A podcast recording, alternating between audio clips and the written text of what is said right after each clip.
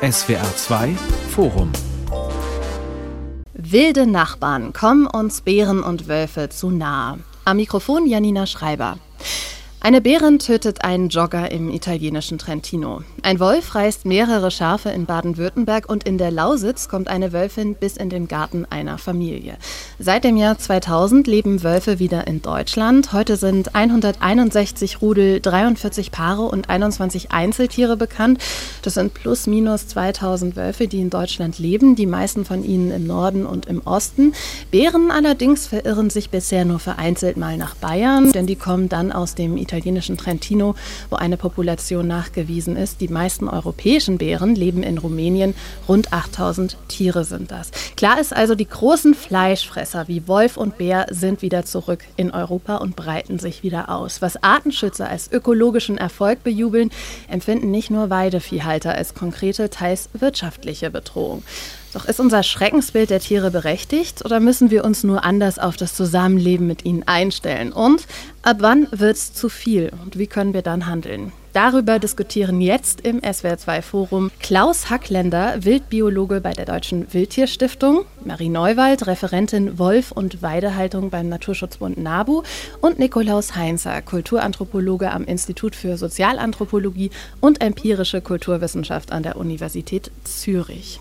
Herr Hackländer, haben wir in Deutschland die Rückkehr des Wolfs ein Stück weit verpennt?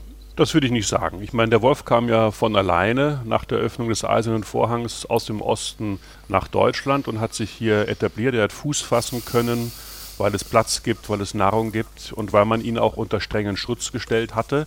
Und daher hat er hier nicht so viel zu befürchten. Jetzt, wo die Population wächst und wir reden hier von einer Wachstumsrate von 33 Prozent pro Jahr, also einer Verdopplung des Bestandes alle drei Jahre. Da wird es natürlich jetzt wichtig zu überlegen, wie kann das Zusammenleben funktionieren. Frau Neuwald, stimmen Sie dazu? Ja, im größten Teil schon. Wölfe sind hier wieder hergekommen, weil sie einfach sehr gute Lebensbedingungen finden, sehr großes Nahrungsangebot durch den hohen Wildbestand haben ähm, und ich glaube, was vielen Menschen einfach nicht bewusst ist, weil ja eben auch 150 Jahre lang man nicht mit Wölfen in der Nachbarschaft gewohnt hat, ist, Wölfe brauchen nicht unbedingt diese Wildnis, wie man das so als Bild hat von Alaska, von Sibirien und so weiter, sondern Wölfe kommen auch in unserer Kulturlandschaft sehr gut zurecht, eben wenn sie gewisse Rückzugsräume haben zur Aufzucht der Jungen und dieses Nahrungsangebot, was sie bei uns vorfinden.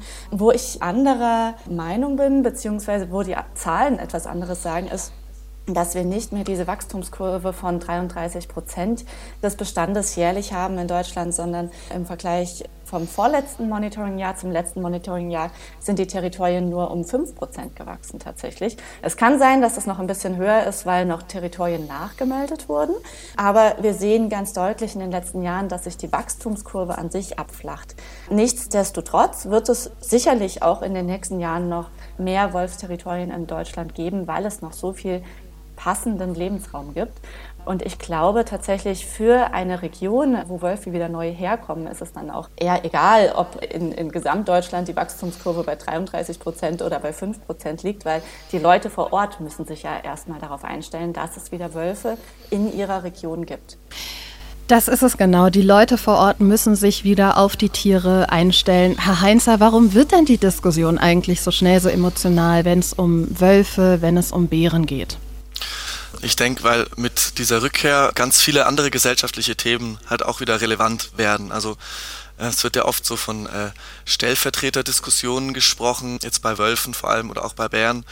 Ich denke, so ganz extrem würde ich es nicht sagen. Es geht schon um diese Tiere und um die ganz konkreten Probleme und Herausforderungen, vor die sie eben auch uns Menschen oder bestimmte Menschen vor allem stellen aber eben mit diesen konkreten Problemen äh, und Herausforderungen gehen eben auch allgemeinere gesellschaftliche Fragen einher, eben das Verhältnis von bestimmten Bevölkerungs- und Interessensgruppen zueinander, ähm, allgemein die Frage, wie wir als Gesellschaft äh, eben mit Wildtieren, mit, mit Natur, aber auch untereinander umgehen wollen. Und ich denke, da sind viele Ängste oder auch Hoffnungen und viele Emotionen dabei und deswegen wird es dann auch eben so emotional diskutiert gesellschaftlich.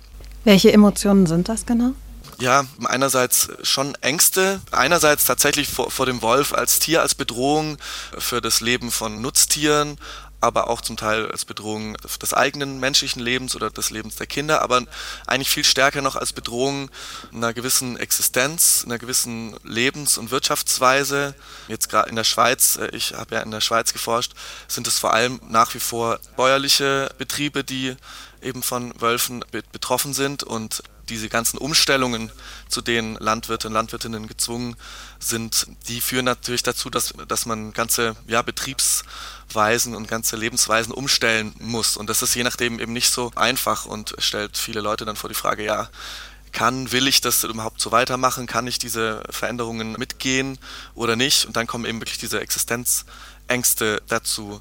Und auf der anderen Seite, denke ich, steht der Wolf auch für eine Natur, die sich eben von selbst so ein bisschen erholt. Also allgemein wird ja die Natur und die Umwelt auf globaler Ebene aktuell sehr unter Druck wahrgenommen.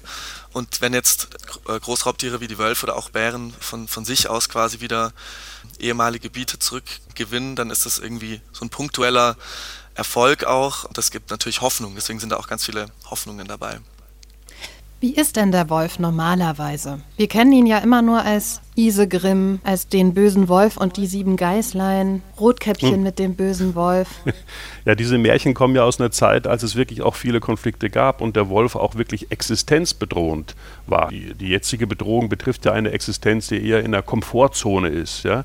Früher waren ja die meisten Menschen tatsächlich von ihrer Landwirtschaft direkt abhängig, Subsistenzwirtschaft, man hat ein paar Schafe gehabt, ein paar Rinder und wenn dann tatsächlich der Wolf hier zugeschlagen hat, war die Existenz der Familie gefährdet und insofern hatte jeder ein ureigenes Interesse gehabt, auch wirklich dem, den Wolf zu verfolgen und im Endeffekt auch auszurotten das hat ja auch funktioniert, weil wirklich jeder gegen ihn gekämpft hat. Und der Wolf war natürlich auch in, in höheren Stückzahlen vorhanden, gerade nach dem Dreißigjährigen Krieg.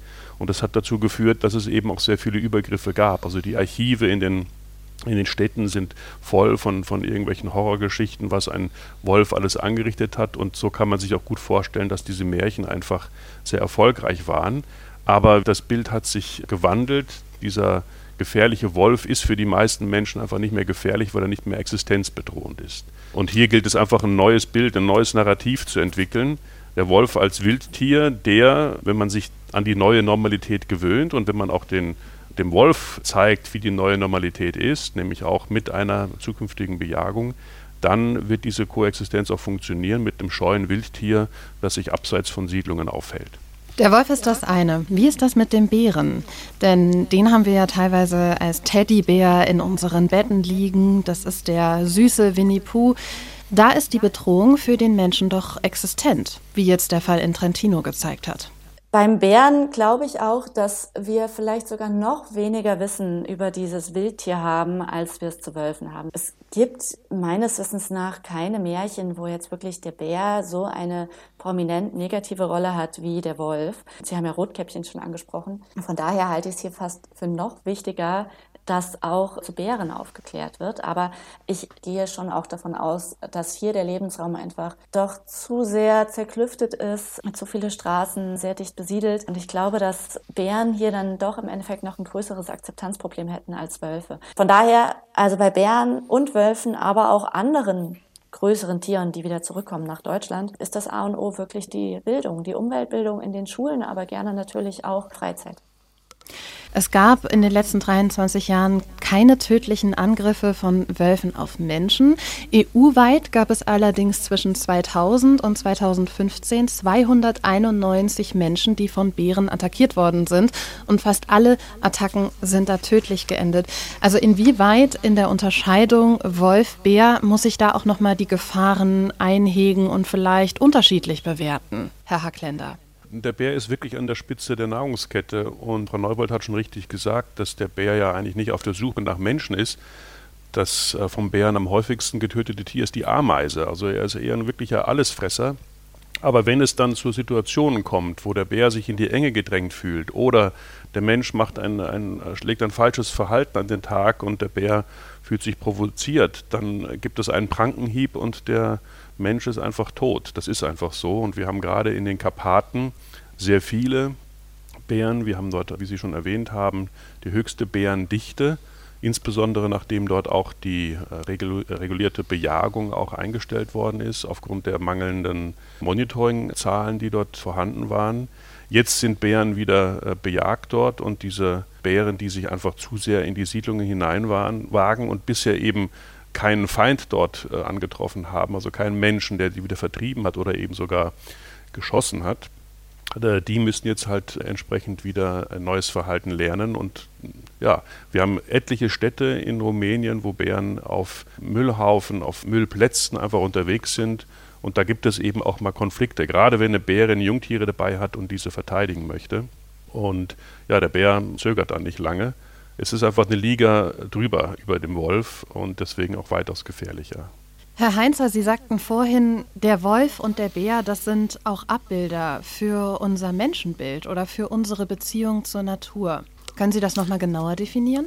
Ja, genau. Ich denke, die sind eben gerade in unterschiedlichen Orten, ob man jetzt äh, eben in der Stadt aufwächst oder als Landwirt oder Landwirtin lebt, haben wir sehr unterschiedliche Vorstellungen dessen, was eigentlich Natur ist. Und es kam jetzt immer schon wieder auch auf, dass Wölfe oder Bären eben teilweise mit so einer Wildnis assoziiert werden, was dann aber eben vielleicht den biologischen Fakten gar nicht entspricht, sondern die, die Tiere selber zeigen uns ja, dass sie in Kulturlandschaften, in sehr stark vom Menschen und menschlichen Infrastrukturen geprägten Landschaften sich durchaus zurecht, vielleicht sogar wohl fühlen. Und da prallen so sehr unterschiedliche Vorstellungen eben dessen, was jetzt eigentlich Natur sein sollte, wie Natur sein sollte, aufeinander. Also auch zu Ihrer Frage, wie ist denn der Wolf? Und ich denke, da muss man schon berücksichtigen, dass wir in der Schweiz, in Deutschland, in allgemein natürlich, dass es sehr unterschiedliche Lebenswelten gibt, in denen Menschen sich bewegen und dementsprechend dann eben auch ganz unterschiedliche Antworten haben darauf, wie ist der Wolf, wie, wie sollte der Wolf sein, Teil von was für einer Art von Natur sollte Wolf sein, dass man mit ihm leben kann. Einerseits gibt es eben diese Vorstellung, ja, dass man Natur halt so ein bisschen sein lässt, dass eben Wölfe und Bären und so, die kommen von selber. Das sind natürliche Prozesse, die, die man nicht aufhalten sollte, die positiv sind. Aber gerade für Menschen, die eben, ja, von der Natur jetzt in einem, ja, in einem landwirtschaftlichen Kontext leben, aber dann auch von sich selber sagen, dass sie in und von der Natur leben, für die ist ja das Element der Kontrolle viel wichtiger. Also ich habe das in verschiedenen ähm, Interviews und Gesprächen, die ich geführt habe, immer wieder gemerkt, dass wirklich diese Vorstellung, also ich habe auch dann explizit danach gefragt, was macht es denn mit Ihnen die Vorstellung, dass es da Wildtiere gibt, die man halt letztlich nicht ganz kontrollieren kann und vielleicht auch will.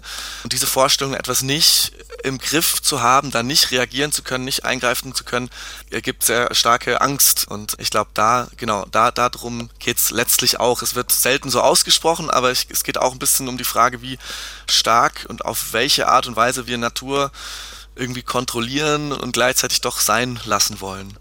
Herr Hackländer, sehen Sie das ähnlich? Ja, ja, ich habe ja vorhin die, die Komfortzone erwähnt. Also wir Menschen haben ja in den letzten Jahrzehnten das Gefühl gehabt, wir haben alles im Griff. Es gibt ein paar Naturgewalten, die man da nicht im Griff hat. Und jetzt kommt noch der Klimawandel, den wir selbst verursacht haben. Der macht uns natürlich auch zu schaffen. Aber theoretisch denken wir uns, ach, wenn wir uns ein bisschen einschränken, dann haben wir das schon im Griff. Aber es gibt eben jetzt mit dem Wolf eine neue Realität, wo man merkt, so einfach ist das nicht. Und die Menschen, die sagen, ich will den gar nicht, wir wollen ihn wieder ausrotten, die können das sich wünschen, aber der Zug ist abgefahren. Diese Existenznöte, wie wir sie vor 150 Jahren noch hatten, als der Wolf ausgerottet wurde, die gibt es eben nicht mehr. Wir haben nicht sozusagen die Motivation, wie damals jeden Wolf, den wir sehen, zu töten. Die Menschen, die das machen könnten, die gibt es gar nicht. Und selbst wenn sie es könnten, ist die Frage, ob sie es wollten. Das kommt ja auch noch hinzu. Also hier denke ich, dass wir einfach realisieren müssen, dass es hier etwas Neues gibt, wo wir Menschen uns auch mal wieder einschränken müssen, einen Schritt zurückgehen und nicht glauben, wir sind die Krone der Schöpfung und können alles im Griff haben. Das zeigt uns der Wolf und deswegen glaube ich, ist er wirklich auch ein Gamechanger. Ähm, Herr Heinz hat vorhin erwähnt, das Entscheidende ist, dass der Wolf ja Dinge verursacht, die dazu führen, dass wir unser, unser Leben und auch unsere Landschaft, die wir geprägt haben durch unsere Nutzung, auch entsprechend sich verändern sehen. Und das ist natürlich etwas Unbequemes, etwas Ungemütliches. Und auch deswegen logisch, warum Politiker einfach ihrer Verantwortung nicht gerecht werden und den Menschen auch die unbequeme Wahrheit jetzt schon sagen, nämlich dass es uns sehr viel Geld kosten wird, mit dem Wolf zusammenzuleben, aber das können wir uns leisten in Deutschland. Und dass es natürlich auch dazu führt, dass wir ein paar Dinge nicht mehr so gut machen können, wie wir sie früher gemacht haben. Damit gewinnt man keine Wahlen, auch nicht in Bayern, die jetzt anstehen. Also das hat eine politische Dimension und das Spannende ist, das macht der Wolf. Was mich bei der ganzen Diskussion natürlich schon umtreibt, ist die Tatsache, dass der Wolf ja eigentlich nicht mehr gefährdet ist. Ähm, und wir reden hier mhm über eine Art, die den äh, Artenschutz nicht mehr braucht, weil wir sie als Erfolgsstory im Artenschutz einfach schon feiern können. Und wir haben viele Arten wie der Wolf in Deutschland, die zu den Gewinnern gehören. Das heißt, die kommen in der Kulturlandschaft super zurecht, äh, sind Opportunisten, Generalisten, keine speziellen Anpassungen, äh, die sie jetzt wirklich brauchen, um, um zu überleben. Und wir haben auf der anderen Seite, Herr Heinze hat es erwähnt, eine Biodiversitätskrise, ein Artensterben. Wir haben etliche Arten in Deutschland, die, während es dem Wolf sehr gut geht, am Aussterben sind. Ich denke hier an Feldhamster oder an Rebhühner und all diese Arten der Offenlandschaft, die durch die Intensivierung verloren gehen. Um die müssen wir uns eigentlich kümmern und nicht mehr um die, denen es eh schon gut geht. Ich würde nochmal gern ähm, an diese Frage der, der Komfortzone und der Existenzbedrohung äh, anknüpfen und doch nochmal irgendwie ja relativieren wollen. Also selbstverständlich gibt es irgendwie heute kaum mehr oder nicht mehr Leute, die jetzt irgendwie von der Schafzucht leben, deren ökonomische Existenz dann bedroht wäre, wenn sie jetzt irgendwie aufhören müssten, Schafe zu halten zum Beispiel. Aber ich, es geht halt schon sehr stark um auch um, um Identitäten und um Lebensentwürfe. Also eben, wir hatten es ganz am Anfang auch da, davon, dass sich, genau, Sie, Herr Hackländer, hatten das auch gesagt, dass sich in der Abwesenheit von Großraubtieren halt bestimmte ja, Wirtschaftsweisen entwickelt haben, dass man eben Vieh auch viel alleine lässt, was aber dann auch einen ganzen Rattenschwanz nach sich führte, eben das in der Schweiz zumindest dazu führte, dass dann viele Bauern und Bäuerinnen dann halt äh, auch nebenher und dann irgendwann mal 100 Prozent arbeiten gingen und halt nebenher aber noch diese Identität als Bauern und diese Verbindung zum Land, zur Tradition, zu den mhm. Vorfahren durch das Halten von eben von Schafen, von Ziegen weiterhin quasi sicherstellen konnten und wenn wir etwas machen, nicht um davon zu leben, sondern weil unser Herzblut und unsere Leidenschaft und gewisser Teil von unserer Identität drinsteckt und wir das dann auf einmal so stark verändern müssen, dass wir es vielleicht gar nicht mehr machen können, dass wir wirklich unser ganzes Leben auf den Kopf stellen müssen, dann würde ich schon ernst nehmen, dass das auch irgendwie Existenzbedrohungen sind, auch wenn es keine ökonomischen sind, natürlich, ja. ja und und da sind Sachen bedroht, ja. die, wo, wo ich denke, dass man sich dann fragen muss, ist so der Schutz des Wolfes und der Schutz gewisser menschlichen Interessen, ist das jetzt noch im Lot oder ist so die Zeit gekommen, wo man so das wieder ein bisschen austarieren kann? So? Also das stimme ich Ihnen völlig zu. Es gibt Regionen, in denen das existenziell ist, dass man Nutztiere hält und auch auf den Weideflächen erhält, wie eben im Alpenraum. Oder denken Sie zum Beispiel auch an, den, die Gebiete des Deiches, wo auch, also ich habe vor kurzem einen Vortrag über einen Wolf in Husum gehalten. Die Schafbauern dort, die weinen Ähnlich im Bereich Lüneburger Heide, wo die Beweidung ja auch identitätsstiftend ist, für die Kulturlandschaft essentiell ist. Auch dort Schäfer, die ohnehin nicht viel verdienen und jetzt auch noch sich wirklich Tag und Nacht Sorgen machen um ihre Schafe, äh, der Verzweiflung nahe sind oder eben auch im Alpenraum, wo man einfach merkt, dass der Wolf dazu führt, dass das, was der Vater, die Großmutter, die Urgroßväter äh, und Mütter getan haben, einfach nicht mehr möglich ist, nämlich abgelegene Almen zu beweiden, äh, weil man dort aus technischen oder wirtschaftlichen Gründen das mit dem Herdenschutz einfach nicht hinbekommen kann. Das heißt, was der Wolf jetzt eigentlich macht, er macht eine Teilenteignung. Ja? Flächen, die ich bewirtschaftet habe, die auch identitätsstiftend sind, weil dort die Almhütte ist, die bewirtschaftet ist und so weiter, die sind einfach nicht mehr nutzbar und schuld daran aus der Sicht dieser Menschen ist natürlich der Wolf. Und das ist natürlich etwas, was sehr schmerzhaft ist und das muss man auch ernst nehmen. Für mich jetzt als Wildtierbiologe natürlich die technische Frage, naja gut, wie kann ich diesen Menschen helfen? Ich werde es ja nicht schaffen, dass jeder Wolf, der dort auftaucht und vielleicht Schafe reißen könnte, dass der tatsächlich dort ferngehalten wird. Das, das wird nicht möglich sein und deswegen auch wenn das weh tut, bin ich davon überzeugt, dass man in Zukunft einfach diese Flächen nicht mehr beweiden kann. Das ist nicht schön und das ist auch nicht gut, aber das ist, glaube ich, die neue Realität und ich wüsste keinen Plan B und das mhm. wissen auch die Politiker und deswegen mein Appell hier auch einfach mal eine offene, ehrliche Diskussion zu führen, ja. was das für uns bedeutet.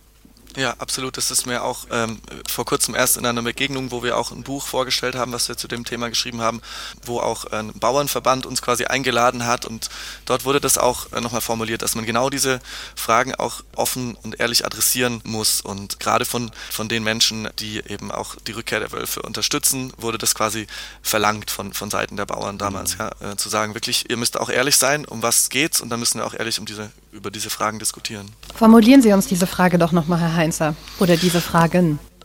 Ja, diese Fragen sind, was sind wir bereit aufzugeben? Braucht es, was braucht es noch? Was wollen wir noch behalten? Wollen wir, wollen wir eben bisher bestoßene, ähm, abgelegene Schafalpen weiterhin beweidet haben? Wollen wir dann, dass die Landschaft dort dann eben entsprechend mehr oder weniger so bleibt, wie sie jetzt ist, wie wir sie kennen? Wie wir, wie sie uns vertraut ist, oder sagen wir einfach, ähm, das ist uns, das ist uns nicht mehr wert, diese, diese Landschaft ist es uns nicht mehr wert, der Aufwand ist es uns nicht mehr wert, diese Art und Weise zu wirtschaften, zu sein, ist es uns nicht mehr wert. Uns ist es wichtiger, Wildtiere zu haben. Und daher geben wir gewisse Gebiete, gewisse äh, Betriebe auf. Was, glaube ich, entscheidend ist, ist es nicht nur eine wirtschaftliche Frage oder eine existenzielle Frage für die Menschen, die Nutztierhalter sind vor Ort, sondern eben tatsächlich auch ein riesen Rattenschwanz dahinter, nämlich auch naturschutzfachlich. Diese Almflächen, wenn sie extensiv beweidet werden, haben auch schutzwürdige und geschützte Pflanzenarten oder Lebensräume, die dann natürlich verloren gehen, unweigerlich. Auch wenn das keine Natur ist, weil der Wald erobert seine Fläche wieder zurück. Der Mensch hat diese Fläche offen gehalten, aber da gibt es eben seltene und bedrohte Pflanzenarten, die mit der Beweidung verbunden sind. Und wenn ich dort zum Beispiel Herdenschutz mache und die Beweidungsart nur noch mit, mit Elektrozäunen bewerkstelligen kann, habe ich natürlich auch eine zusätzliche Gefahr für andere Wildtiere, die sich dort verheddern können oder eben auch hineinfliegen können, wie Birkhühner zum Beispiel, und dann dort verenden. Das passiert ja jetzt schon im Alpenraum. Das sind auch streng geschützte Tierarten, die dann Lebensraum verlieren oder sogar ihr Leben lassen müssen. Und die touristische Situation, wenn wir sehen, dass im Alpenraum entsprechend Wintertourismus weniger wird aufgrund des Schneemangels und der Sommertourismus stärker, und der ist überlebenswichtig für die alpine Region, dann muss man auch zukünftig noch darauf hoffen können, dass Menschen auch dort wandern gehen wollen. Und wenn es dort keine bewirtschaftete Almhütte gibt, kein Ziel sozusagen, und wenn dort vielleicht auch Wölfe vorhanden sind und man sagt, ich kann hier nicht lang gehen, oder es gibt Herdenschutz und der Herdenschutzhund und der Elektrozaun sperren mir den Weg ab, dann wird es dort natürlich auch zu Konsequenzen kommen. Und all das weiß man, dass das in irgendeiner Form kommen wird und deswegen ist es hoch an der Zeit, dass man das diskutiert und wenn wir an die andere Seite Deutschlands gehen, wenn wir an den, an den Deich gehen, da ist es das Gleiche. Wie will ich denn bewerkstelligen, dass Schafe durch ihren Tritt die, die Deiche sicher halten und durch ihre Beweidung die Grasnämme dicht halten? Ich kann dort nicht Zäune aufstellen und Herdenschutzhunde einsetzen, weil dort wollen die Leute spazieren gehen, sie wollen dort Fahrrad fahren. Tourismus ist für die Küstenregion einfach überlebenswichtig und dafür brauche ich aktuell auch Schafe. Und es gibt momentan noch keine Lösung seitens der Bundesregierung oder auch den Landesregierungen, gut, die sind hier nicht so mächtig wie die, wie die, Land wie die Bundesregierung, wie man diesem Problem entgegentritt, obwohl man weiß, dass das irgendwann mal überkochen wird. Viele Betriebe hören ja jetzt schon auf. Der Wolf beschleunigt vielleicht den Prozess noch, dass man im Nebenerwerb oder sogar im Haupterwerb hier Nutztiere hält. Ja, und die Konsequenz dessen, wir reden gerade von Selbstversorgung und Regionalität und so weiter, wenn wir dann bloß noch Lammfleisch aus Neuseeland äh, konsumieren, dann haben wir sicherlich die Welt auch nicht gerettet. Ich würde hier tatsächlich mal einhaken. Ich hatte zum Glück schon die Möglichkeit, auch dort vor Ort bei Exkursionen dabei zu sein, Herdenschutz mir anzuschauen, mit Bauern zu sprechen, die das ausprobieren. Das ist definitiv eine ganz andere Herausforderung als, ich würde mal sagen, fast im ja, gesamt Rest, restlichen Deutschland, weil dort die Art der Weidetierhaltung so anders ist. Also gerade ohne Zäune. Also das, das findet man ja hier so im ja, nicht alpinen Deutschland findet man sowas ja so gut wie gar nicht mehr, dass Weidetiere ohne Zäune gehalten werden, was nicht unbedingt am Wolf liegt liegt, sondern an der sogenannten Hütesicherheit, dass die Tierhalter einfach dazu verpflichtet sind, dafür zu sorgen, dass ihre Tiere auf einer Fläche eben bleiben und nicht einfach rumlaufen. Es gibt, also gerade in Baden-Württemberg, ich würde sagen, das sind so die, die letzte Destination, wo es auch noch Wanderschäferei gibt. Das ist ein sehr harter Knochenjob, auch mal ohne Wölfe jetzt gesehen. In Baden-Württemberg gibt es ja auch noch relativ wenig Wölfe. Es lohnt sich ja heute schon kaum noch, Weidetiere zu halten, gerade die Schafhaltung ist so prekär wirtschaftlich aufgestellt. Ich bin mir sehr sicher, wir brauchen nicht Wölfe dafür, dass die Berufsschäferei in den nächsten fünf bis zehn Jahren enorm zurückgehen wird, weil es auch ein sehr überalterter Berufsstand ist. Also die Hälfte der Berufsschäfer in Deutschland, wir haben noch so knapp 1000 Berufsschäfer in Deutschland, ungefähr die Hälfte davon wird in den nächsten fünf bis zehn Jahren in Rente gehen. Und es gibt einfach keine Nachfolger. Und das ist eine Entwicklung, die nicht unbedingt was mit Wölfen zu tun hat. Wölfe und der Aufwand des Herdenschutzes, der damit einhergeht, sind bestimmt ein beschleunigender Faktor. Das möchte ich überhaupt gar nicht in Abrede stellen.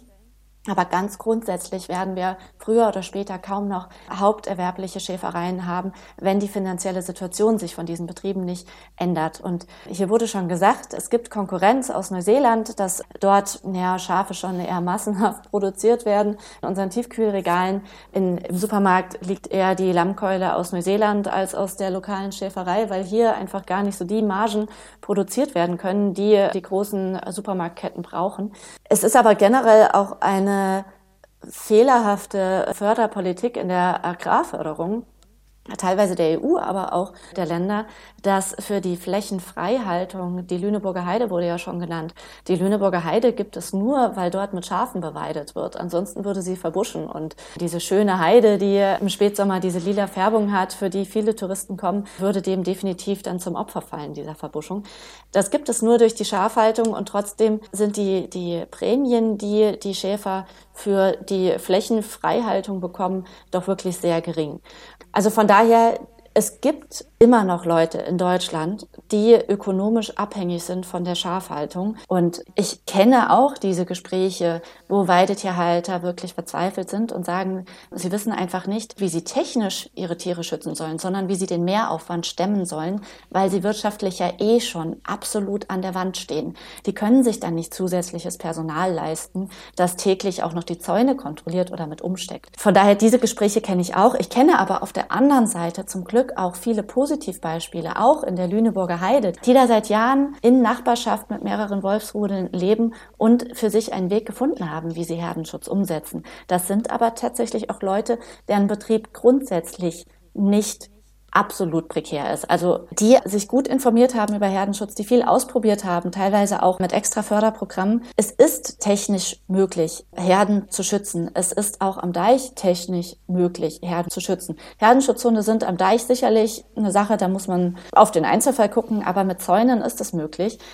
Aber der Arbeitsaufwand ist einfach dadurch enorm und das muss wenn man das möchte, dass Wölfe und Weidetierhaltung, gerade die Schafhaltung, koexistieren, dann darf nicht nur das Material gefördert werden, sondern es muss gerade auch an diesen Arbeitsaufwand ran.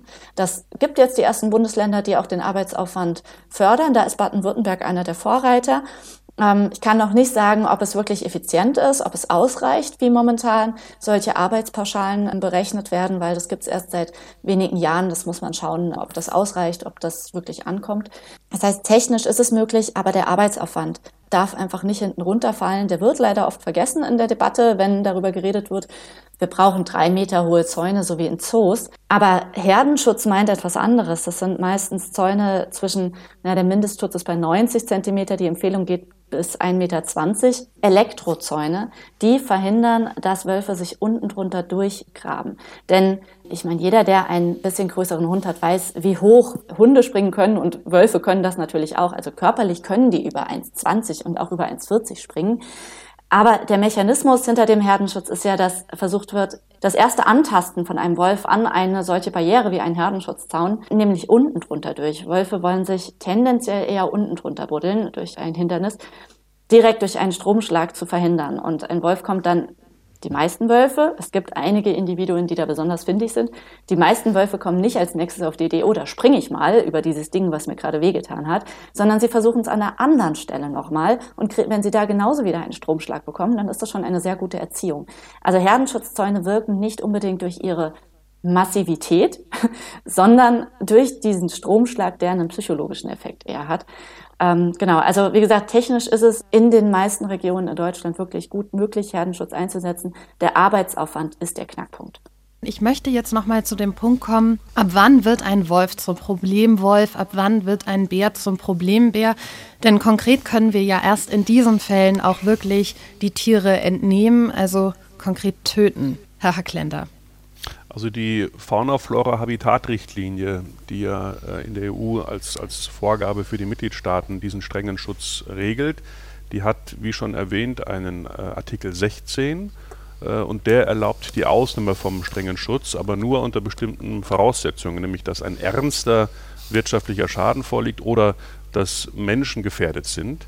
Und diese Entnahme eines einzelnen Individuums, das sich nicht so verhält, wie wir uns das wünschen, die also ernsten wirtschaftlichen Schaden mit sich bringen oder eben Menschen gefährden. Diese Entnahme darf nicht dazu führen, dass der Wolf in seinem Bestand gefährdet ist. Äh, die EU redet da vom günstigen Erhaltungszustand. Ähm, und jetzt obliegt es den Mitgliedstaaten zu definieren, ab wann ist ein Wolf ähm, äh, ja, laut Artikel 16 der FFH-Richtlinie zu entnehmen. Und da überlegen sich halt die Bundesländer jeweils einzeln, was dort zu tun ist. Also da gibt es die Wolfsmanagementpläne, wo es dann so Kaskaden gibt von Verhaltensweisen, die von einem unauffälligen Wolf zu einem auffälligen Wolf führen.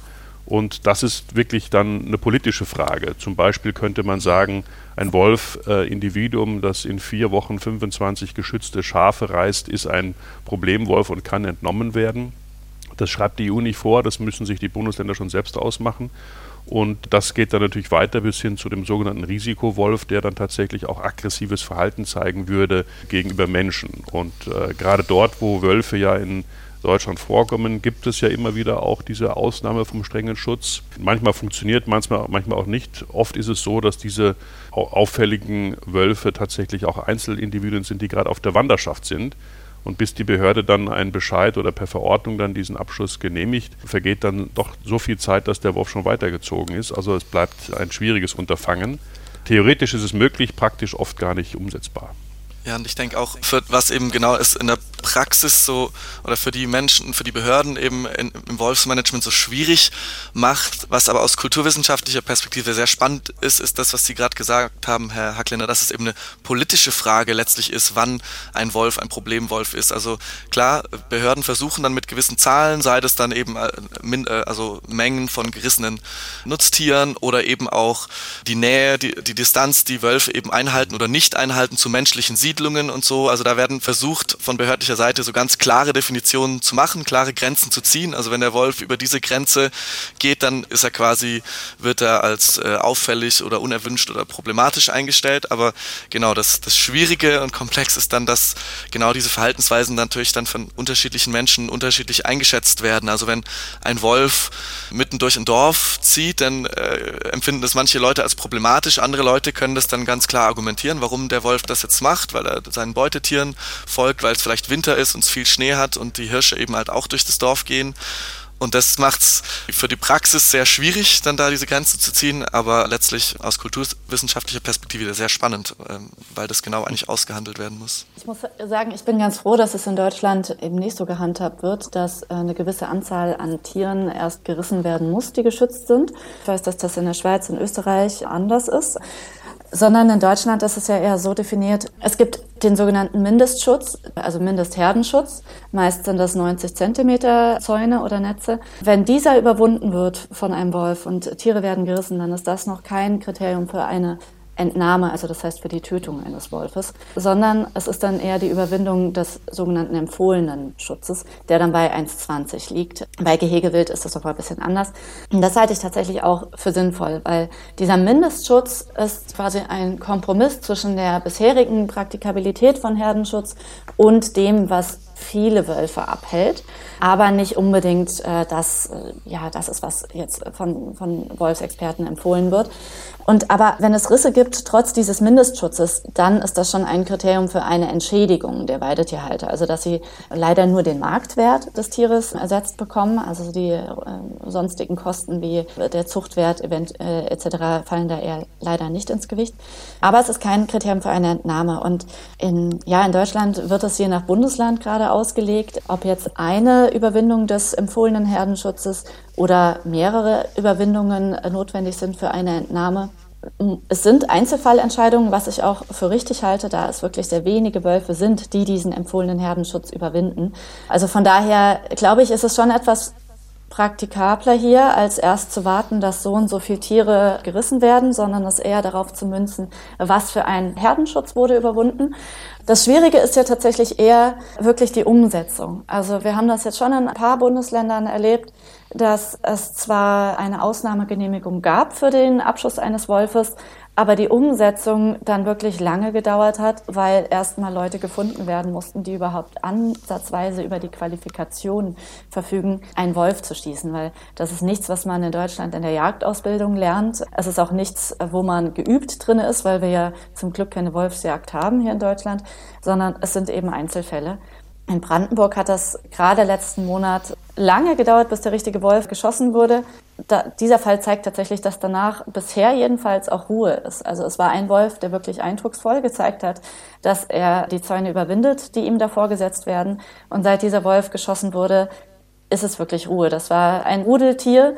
Die anderen Rudelmitglieder haben es aber tatsächlich nicht übernommen. Also von daher sind Einzelfallentscheidungen. Was jetzt den Schutz oder die Entnahme von Wölfen angeht, die Weidetieren gefährlich werden. Ich denke, die Umsetzung ist auch deswegen kompliziert, weil ja mit diesen Entnahmen ja irgendwie auch immer dieses eben so ein erzieherischer Gedanke dahinter steckt. Also dass man genau das verhindern möchte, was Sie gerade gesagt haben, Frau Neuwald, dass mhm. eben ein gewisser Wolf seinem Rudel eben ein Verhalten weitergibt, also oder eine gewisse mangelnde Scheu eben vor Menschen und dass man dann, also zumindest in der Schweiz, wo es doch durchaus schon einige auch eben legale Entnahmen gab und auch immer mehr gibt, ist da in den meisten Fällen so dieser Erzieh also ja, dieser erzieherische Gedanke Gedanke, dass man den Wolf dann in, in so einer Situation zu, zu schießen, dass dann die anderen Wölfe im besten Fall was davon lernen. Also, dass, dass es im, im, im Idealfall irgendwie passiert, während der Wolf im Inflagranti irgendwie gerade etwas tut äh, in der Nähe der, der, der Menschen, was er nicht tun sollte und andere Wölfe dabei sind und dann erleben, ui, wenn wir das machen, dann, dann knallt's und dann, und dann vermeiden wir das eher. Und solche Situationen irgendwie vorzutreffen und dann handeln zu können, ist natürlich noch, noch mal komplizierter. Also ja, das, das macht die Umsetzung noch mal schwieriger. Genau, also das wäre natürlich das Ideal einer Tötung eines Wolfes und dann diese erzieherischen Maßnahmen dabei noch zu haben. Ich kenne das so tatsächlich aus Deutschland nicht, dass das wirklich irgendwo als Voraussetzung oder als Ziel gesehen wird, so eine Entnahmesituation zu schaffen, weil in der Regel ist man halt leider nicht dabei, wenn Wölfe Weidetiere reißen, weil die allermeisten Wölfe würden sich von Menschen ja auch verscheuchen lassen tatsächlich. Aber die allermeisten Übergriffe passieren an ungeschützten Weidetieren und tendenziell dann auch eher, also nicht nur nachts, also Tageslicht ist kein Schutz für Weidetiere. Es gibt auch Wölfe, die tagsüber reißen, aber eben wenn Menschen nicht in der Nähe sind. Und ich glaube, auf so eine Situation irgendwie zu warten, dass der Wolf gerade dabei ist, über einen Zaun zu springen zum Beispiel oder sich Weidetieren zu nähern und noch andere Wölfe dabei sind, die dann sehen könnten, dass der Wolf dafür quasi bestraft wird, das, das ist wirklich utopisch. Das, ja, es wäre super, weil ich glaube schon, man einen Lerneffekt äh, dadurch erzielen könnte. Wölfe sind ziemlich schlau, haben auch eine Art von sozialem Lernfähigkeit.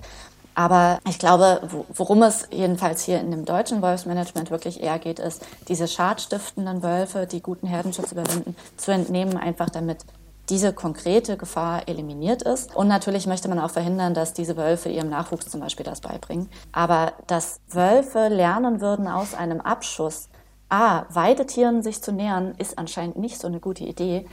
Das funktioniert leider einfach wirklich nicht aufgrund der Realität, dass man Wölfe einfach so gut wie nie auf frischer Tat ertappt. Also wie Herr Heinz das beschrieben hat, das wäre super. Und ich weiß auch, dass die Schweizer da vielleicht doch ein bisschen effizienter sind, weil es dort eben auch die Wildhut gibt. Also das sind einfach hauptamtliche Menschen, die sich dort mit den Wildtieren beschäftigen, die einfach so ein gutes Wissen auch darüber haben, wo sich welche Wildtiere aufhalten. Das haben wir in Deutschland einfach nicht. Wir haben Berufsjäger, die sicherlich auch eine gute Arbeit machen, aber es ist was anderes als die Wildhut in der Schweiz. Wenn wir die Eingangsfrage gestellt haben, wie nahe dürfen uns Wolf und Bär denn eigentlich kommen und jetzt schon total beim Wolfsmanagement sind, wie könnte das im besten Fall das Zusammenleben von Mensch, Wolf und Mensch und Bär in, sagen wir mal, fünf oder zehn Jahren aussehen, Herr Hackländer? Nun, ich habe ja neben meinem Posten hier als Vorstand bei der Deutschen Wildtierstiftung auch die Professur für Wildtierbiologie an der Universität für Bodenkultur Wien. Und da haben wir im letzten Jahr im Auftrag des niedersächsischen Umweltministeriums eine Studie abgegeben, wo die Frage war, wie schaut es eben genau in fünf Jahren aus. Wenn man sich die günstigen Lebensräume anschaut, die für den Wolf geeignet werden, müssen wir feststellen, dass die 2030 voll sind. Das heißt, aufgrund der aktuellen Populationsdynamik ähm, werden auch äh, demnächst eben in Hessen, Bayern und Baden-Württemberg, wo noch äh, genügend Wolfsterritorien frei sind, tatsächlich auch Wölfe angekommen sein. Und dann wird es spannend, weil diese Wölfe sich ja immer noch fortpflanzen und Jungtiere ab dem zweiten, dritten Jahr dann auch abwandern müssen äh, und dann eben auch in weniger geeignete Gebiete vordringen, nämlich dort, wo vielleicht äh, es sehr viele Konflikte geben wird mit Nutztieren oder eben auch mit Menschen. Und ich denke, es führt kein Weg daran vorbei, dass wir jetzt schon dafür die rechtlichen Rahmenbedingungen schaffen, dass wir den Wolf tatsächlich auch wie, wie Wildschweine und, und Hirsche in unserer Kulturlandschaft einfach auf ein Niveau einregulieren, das das Zusammenleben auch dann relativ konfliktarm ermöglicht. Das Töten von Wölfen ist aber nur ein Mosaiksteinchen vom Wolfsmanagement.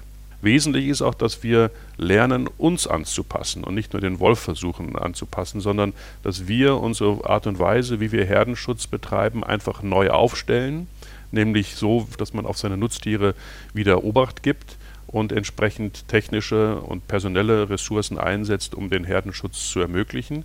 Wir werden einige Beweidungsflächen verlieren, weil das einfach dort nicht wirtschaftlich tragbar oder technisch nicht umsetzbar ist. Aber ich denke mir, das wird es sein. Wir brauchen besseren Herdenschutz und mittelfristig auch eine Nahmequote, damit der Wolf scheu bleibt und auch in konfliktträchtigen Gebieten einfach keinen Fuß fassen kann. Frau Neuwald, wie sieht Ihr Szenario aus für das Zusammenleben von Mensch und Wolf und Mensch und Bär in fünf bis zehn Jahren? Wie gesagt, ich glaube, Bären werden sich hier eher nicht niederlassen. Kann natürlich auch anders kommen. Also Wildtiere überraschen uns immer wieder. Beim Wolf erhoffe ich mir, dass es in fünf und wahrscheinlich eher in zehn Jahren das Herdenschutz quasi zur Normalität geworden ist, dass es in, in jedem Betrieb zum Alltäglichen dazugehört aber auch, dass die gerade die Politik, aber vielleicht auch der Markt und der Handel erkannt haben, dass Weidetierhaltung wichtig sind für die Erhaltung gewisser Kulturflächen, aber auch für die Artenvielfalt und als Kulturgut und die Beweidung grundsätzlich auf bessere Beine gestellt wurde, komplett abseits vom Thema Wölfe. Ich sehe das tatsächlich anders als Herr Hackländer. Ich denke nicht, dass wir eine sogenannte Entnahmequote haben. Ich bin sehr gespannt, wie es in den nächsten Jahren, also gerade in den nächsten zwei, drei Jahren, in der Lausitz, also in Ostsachsen, Südbrandenburg weitergeht, weil dort haben wir quasi schon eine Sättigung der geeigneten Lebensräume von Wölfen. Die Rudel sind dort, die Rudelterritorien Grenze an Grenze. Und es kommen dort keine neuen Territorien mehr dazu seit Jahren, sondern es gibt eine hohe Dynamik unter den Rudeln. Es verschwinden Rudel, die da jahrelang ansässig waren. Es kommen neue Rudel dazu. Also das wird ja durchs genetische Monitoring festgestellt. Ich gehe davon aus, dass dort es einfach mehr Konflikte unter den Wölfen gibt, weil Wölfe ihre Territorien eben verteidigen gegen Zuwandernde. Und ja, das kann sein, dass es dann auch mehr getötete Wölfe durch Wölfe geben wird. Aber das ist etwas, was wir so einfach in Deutschland noch nicht hatten, dass die Lebensräume gesättigt waren. Deshalb halte ich es für sehr wichtig, dass das Monitoring gerade dort in der Lausitz intensiviert wird, um schon mal so einen Einblick zu bekommen, wie verhalten sich Wölfe, wenn alle Territorien gesättigt sind. Ich glaube, durch eine Entnahmequote ist dem Herdenschutz nicht unbedingt gedient. Wie Herr Kleiner sagt, um Herdenschutz wird man nicht drum herum kommen. Und ansonsten, ja, also ob es dann 2030 soweit ist, dass alle geeigneten Gebiete in Deutschland besetzt sind oder erst viel später, das wird man tatsächlich sehen. Also das Wachstum flacht sich ab. Aber ich glaube, der Herdenschutz ist ganz wichtig und die grundsätzliche Absicherung der Weidetierhaltung. Herr Heinzer? Ja, also ist klar, dass es Herdenschutz weiterhin braucht, dass das sich etablieren muss, dass es zur Normalität werden muss. Andererseits denke ich, ein gewisses auch Entgegenkommen oder so oder auch genauso nötig ist, auf die eine oder andere Art und Weise geartete Form von Regulierung, ob das jetzt über Abschussquoten äh, läuft oder dass man eben nicht erst wartet, bis Wölfe große Schäden angerichtet haben, sondern dass man in Einzelfällen auch präventiver dann Wölfe schießen kann. Das weiß ich nicht, aber ich denke, dass es beides braucht. Einen weiteren Ausbau des Herdenschutzes, aber auch, denke ich, dadurch, dass sich eben die Populationen in Europa doch eben jetzt langsam Niveaus erreichen, wo ich denke, dass es nicht mehr auf jedes einzelne Individuum jetzt ankommt, dass man da auch quasi groß großzügiger sein kann, um irgendwelche Kompromisse zu finden. Was meine Hoffnung so noch auf der gesellschaftlichen, zwischenmenschlichen Ebene ist, ist halt, dass das einerseits die betroffenen Konfliktparteien, die sind ja jetzt auch schon immer viel im Austausch. Also das ist klar, die versuchen auch miteinander zurechtzukommen, aber dass, dass man da noch mehr einander zuhört und dass auch in der allgemeinen Bevölkerung noch ein bisschen ein größeres Verständnis dafür ist, dass diese Wolfsfrage erstens nicht schwarz-weiß ist, sondern dass es da ganz viele Grautöne gibt, dass, es, dass, dass das ein bisschen komplexer ist und dass da doch viel mit zusammenhängt, dass es da keine einfachen Antworten gibt, dass es sich lohnt, sich damit auch ein bisschen auseinanderzusetzen und nicht schnell irgendwie auf eine einfache Lösung zu kommen und irgendwie anderen Leuten auch Dinge vorzuwerfen oder so. Das wäre meine gesellschaftliche Hoffnung, dass man da ein bisschen weiter ist in fünf oder zehn Jahren. Wilde Nachbarn kommen uns Bären und Wölfe zu nahe. Das war das Thema in diesem SWR2 Forum, in dem Klaus Hackländer, Marie Neuwald und Nikolaus Heinzer diskutierten. Ich bin Janina Schreiber und sage danke, dass Sie dabei waren.